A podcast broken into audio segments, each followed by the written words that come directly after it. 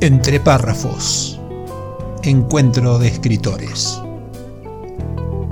Un podcast orientado a la literatura, a la comunicación y a la difusión de las letras, sin solemnidades ni contracturas.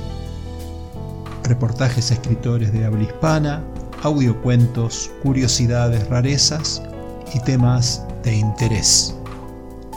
Soy tu anfitrión, mi nombre es Marcelo Urbano periodista, escritor y por la gracia de las nuevas tecnologías, podcaster. Entre párrafos. La parte divertida de las letras.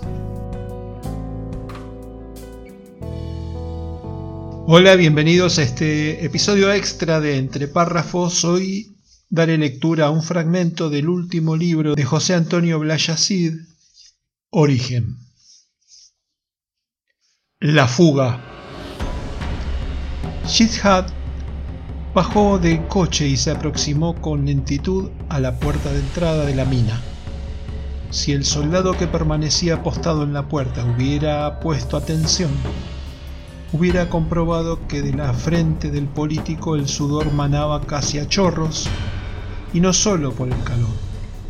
No se había terminado de reponer de las molestias del viaje y el abrasador ambiente lo seguía atormentando, entre otras cosas. Ojalá me hubiera dejado quitarme al menos la corbata, pensó. Con un maletín de cuero negro en la mano, se acercó vigilante. Buenos días, muchacho. Me aguardan dentro para la reunión, dijo, señalando el maletín, en el cual se podían ver las iniciales INTC. Parecía una estupidez aquella forma de presentarse, pero era lo que debía decir si no quería que le metieran un balazo en la cabeza. En el interior del vehículo, los tres agentes del Mossad permanecían tumbados en los asientos, muy pendientes de Shitzak. Esperaban que no metiera la pata, si no deberían actuar de forma más enérgica, lo cual los delataría y eso no entraba en sus planes. De hecho, no tenía un plan B.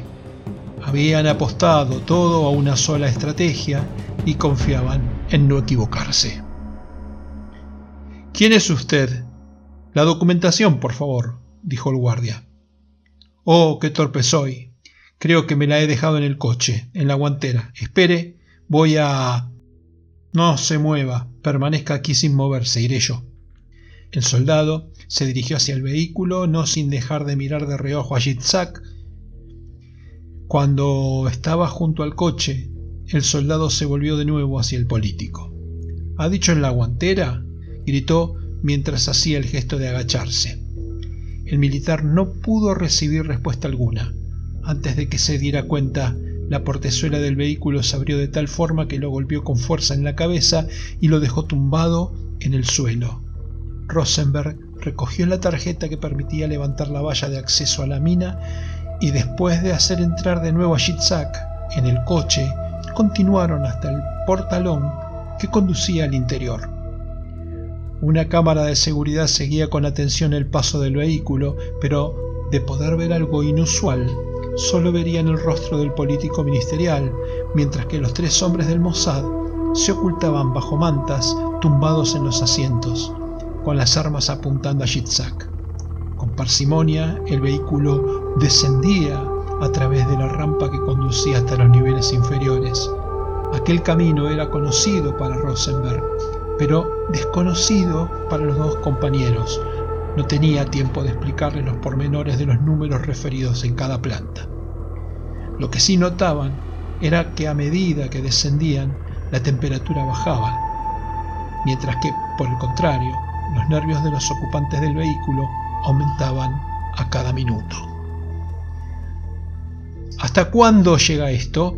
preguntó Abraham ansioso por salir de aquella protección que lo mantenía oculto de las cámaras de seguridad. Falta poco.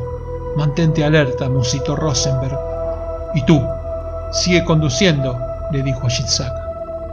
Al llegar al final del trayecto, se toparon con la explanada interior que servía de aparcamiento y se iluminaron unos reflectores que alumbraron el vehículo. De una de las puertas blindadas que daban acceso al interior, un guardia armado salió al encuentro de Yitzhak, que abrió con rapidez la puerta del conductor y corrió hacia el militar. ¡Socorro, socorro! Ahí dentro, tres terroristas me quieren asesinar, corra, hombre. El soldado, fusil en mano, se aproximó al vehículo, pero tras un breve vistazo descubrió la ausencia de cualquier otra persona en su interior. Eh, oiga, aquí no hay nadie. Yitzhak, alarmado, se apresuró a entrar por la puerta que daba acceso al tecnocomplejo, pero el soldado, de un salto, le cerró el paso antes de que pudiera llegar y cruzar el umbral. Espere. No me ha dicho quién es usted, dijo el militar plantándose delante del político. Imbécil. Soy el encargado del Ministerio de Asuntos Internos. Abra de inmediato y comunique mi presencia. Estamos en peligro, necio. Después de aclarar la identidad, Chitzak fue conducido por una serie de pasillos que se bifurcaban cada cierto paso y pudo escuchar el sonido de los ventiladores de aireación, los generadores que suministraban la electricidad a los focos que iluminaban los pasadizos y un extraño sonido que parecía provenir de las maquinarias se encontraban en el interior del complejo subterráneo. Cosa sorprendente, pues tenía entendido que todo aquello ya no era funcional. Llegaron al fin a una estrecha habitación que por sus proporciones parecía un aula donde se impartieran clases. Al estar la puerta abierta pudo comprobar que en el interior algunas personas eran interrogadas por miembros del Consejo Interno de la INTC, los cuales se ubicaban en unas pequeñas gradas. Delante, en una mesita, una extraña estatuilla de un material irreconocible parecía ser testigo de todo aquel proceso. Se imaginó, por lo que había escuchado a los agentes del Mossad, que aquellos desconocidos serían los famosos arqueólogos del yacimiento de Galilea. La inesperada aparición hizo que se interrumpiera quien en ese momento tenía la palabra. Pero por todos los diablos, ¿qué haces tú aquí? dijo Joseph Brudo, estupefacto por la presencia de Yitzhak. Todos se volvieron y miraron sorprendidos al recién llegado, el cual aparecía sudoroso y sin aliento.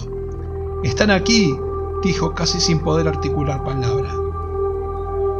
¿Quiénes están aquí? respondió intrigado Brudo. Los demás, presentes, temieron de algún peligro que pusiera en riesgo sus vidas. Yitzhak intentaba recuperar la calma, cosa difícil. Casi sin poder respirar, recitó los nombres. Rosenberg, Abraham y Kovner. ¿Cómo? Rosenberg. No pudo terminar la frase porque en ese momento dos de los soldados que habían permanecido de guardia tras la puerta que daba acceso a la habitación cayeron fulminados por una ráfaga de disparos que provenían de alguna parte del exterior. Alarmados, todos los ocupantes de aquella habitación se tumbaron en el suelo. Al instante aparecieron los tres miembros de Kidom. Con rifles de asalto en las manos, entraron con gesto amenazador. Nadie dudó que si se movían, ponían en juego su vida, así que permanecieron quietos esperando órdenes de los atacantes. Incluso los arqueólogos procuraron evitar cualquier acto que los pudiera comprometer. ¿Ves algo? musitó Rafael a Victoria, que, junto a él, permanecía encogida en uno de los rincones. Victoria intentó mirar, pero la disposición del mobiliario apenas la dejaba ver con claridad. Sin embargo, una de las voces le resultó familiar.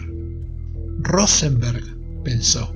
Rosenberg, Ariel, ¿eres tú? terminó por gritar. Los tres miembros del Mossad se giraron hacia el rincón de donde procedía aquella voz. Victoria Esteves, exclamó Rosenberg al reconocer a la mujer.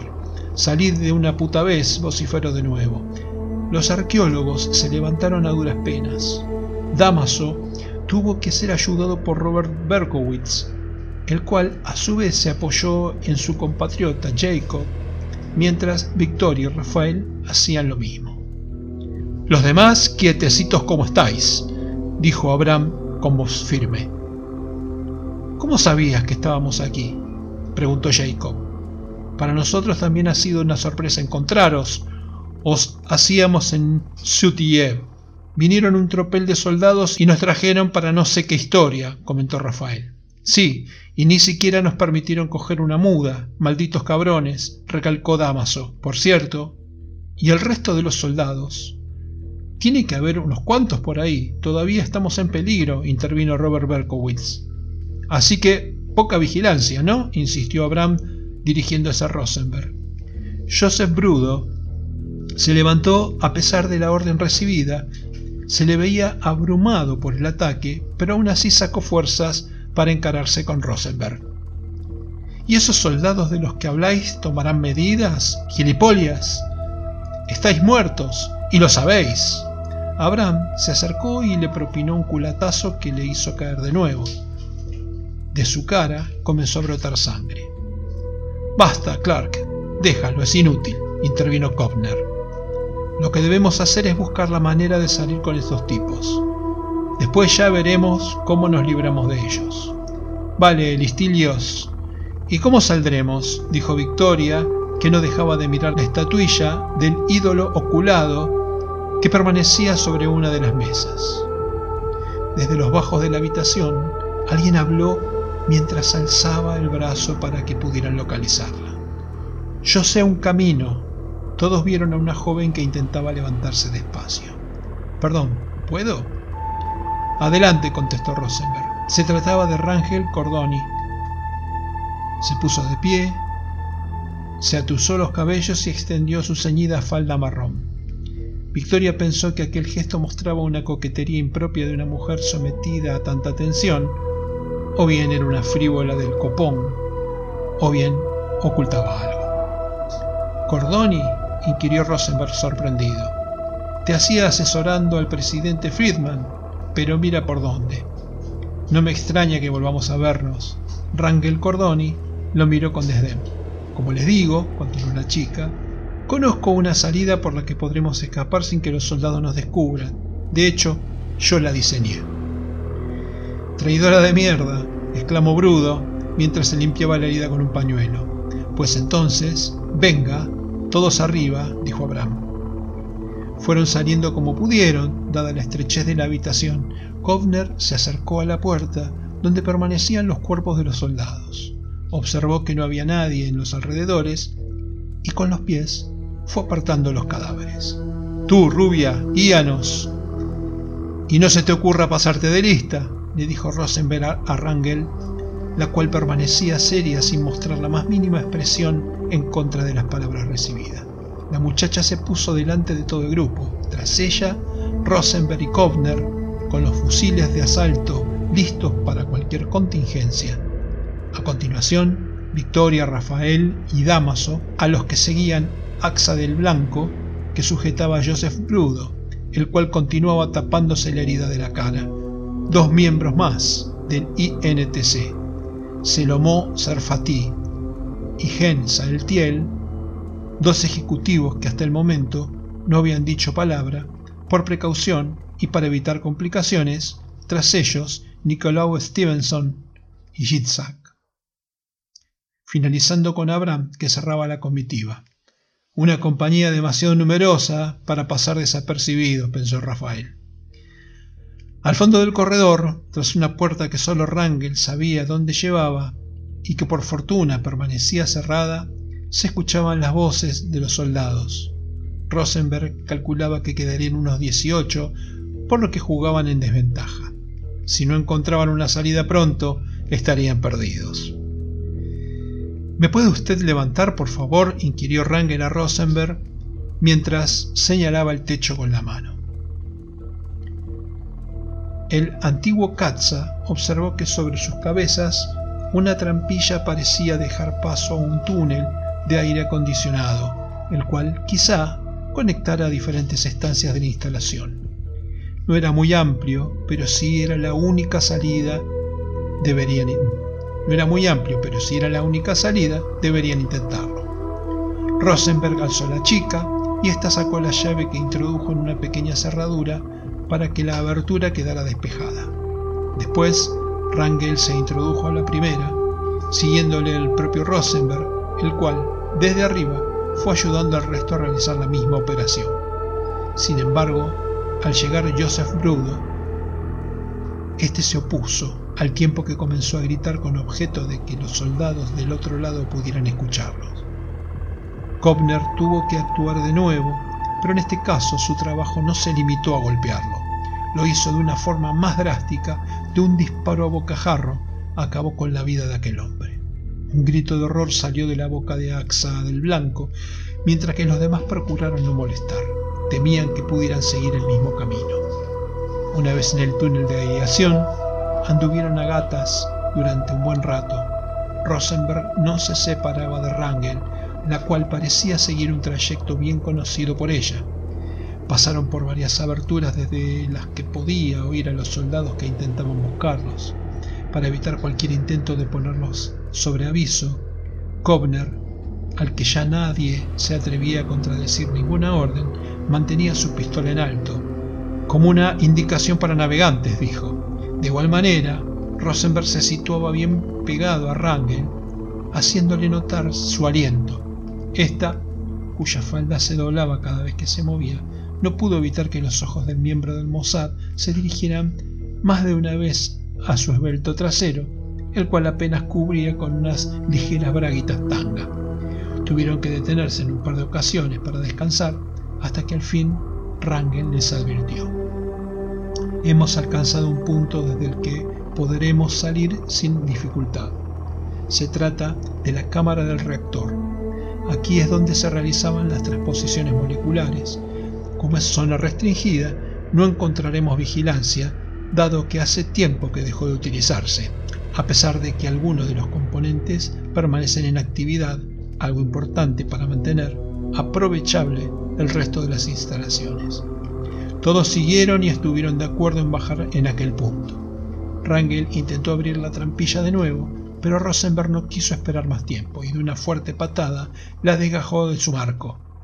Una intensa corriente de aire y de luminosidad los inundó. De igual manera que subieron, comenzaron el descenso. El último en hacerlo fue Abraham, que como siempre había permanecido en la retaguardia. Delante de ellos se presentaba un monumental artefacto en el que una maquinaria desconocida para la mayoría formaba un conjunto que parecía sacado de una película de ciencia ficción. La única que no parecía tan impresionada, además de las dos componentes femeninas del INTC, era Victoria Esteves. Ya estuvo allí hace años y conocía el funcionamiento de lo que para los demás era sorprendente. Sin embargo, al mirar a su alrededor, vio algo que la sobrecogió. Dios mío, exclamó. ¿Qué ocurre? dijo Rafael, que hasta el momento no se había separado de su compañera. Allí. Mira. Victoria señaló hacia lo que parecía un estrado en el que se situaban artefactos de distinto tipo. Había brazaletes, colgantes, cerámicas, objetos que parecían provenir de un ajuar funerario, y entre todos ellos un bastón enorme en el que sobresalía una cabeza de serpiente, tan real que todos la miraron y temieron ser atacados por un asqueroso reptil de cuyos ojos parecían emanar llamaradas de fuego. Algunos incluso llegaron a pensar que tenía vida propia. Es el bastón de Cernunos, exclamó. Ninguno de los presentes era capaz de comprender el alcance y el peligro que suponía aquel objeto. Victoria, que no había soltado la bolsa con la estatuilla del ídolo desde que salieron, la asió con tanta fuerza que a punto estuvo de romperla, como si quisiera buscar en aquella figura la protección ante un peligro inminente. Hasta aquí la lectura de un párrafo de origen, el último libro de José Antonio Blaya Cid. Espero que lo hayan disfrutado como yo. Nos vemos la próxima. La clave Muspelheim. Dijo la crítica. La novela de Marcelo G. Urbano es una pieza que tranquilamente está a la altura de las que suelen ganar el premio Planeta o incluso de muchos bestsellers internacionales. De hecho, hay algunos aspectos de la trama que recuerdan a obras maestras del género como El péndulo de Foucault de Humberto Eco o el Club Dumas de Arturo Pérez Reverte. A veces los milagros ocurren y es toda una fiesta cuando esto sucede. La clave Muspelheim es una masterclass sobre cómo escribir una novela con recursos clásicos de ficción histórica, pero también del documental y del cine de suspenso. Suplemento Cultura Diario Hoy Día Córdoba, Cesari Novek. Para adquirir el libro en formato papel solo para Argentina, https barra barra marcelogeurbano.com.ar slash tienda. Para Latinoamérica y Europa, adquirirlo en la tienda del autor en amazon.com, tanto en formato papel como en ebook. La clave Muspelheim.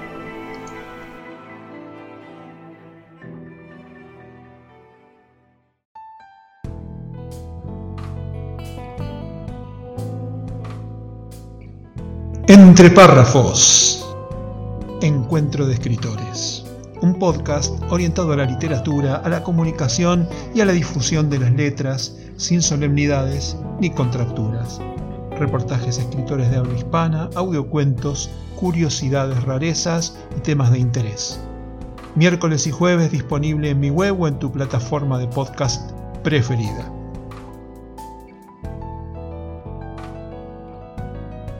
Si sos escritor y te interesa participar, comunícate conmigo. Si sos oyente, espero tus comentarios, críticas o aportes escritos o grabados.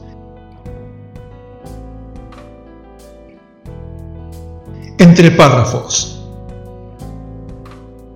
La parte divertida de las letras.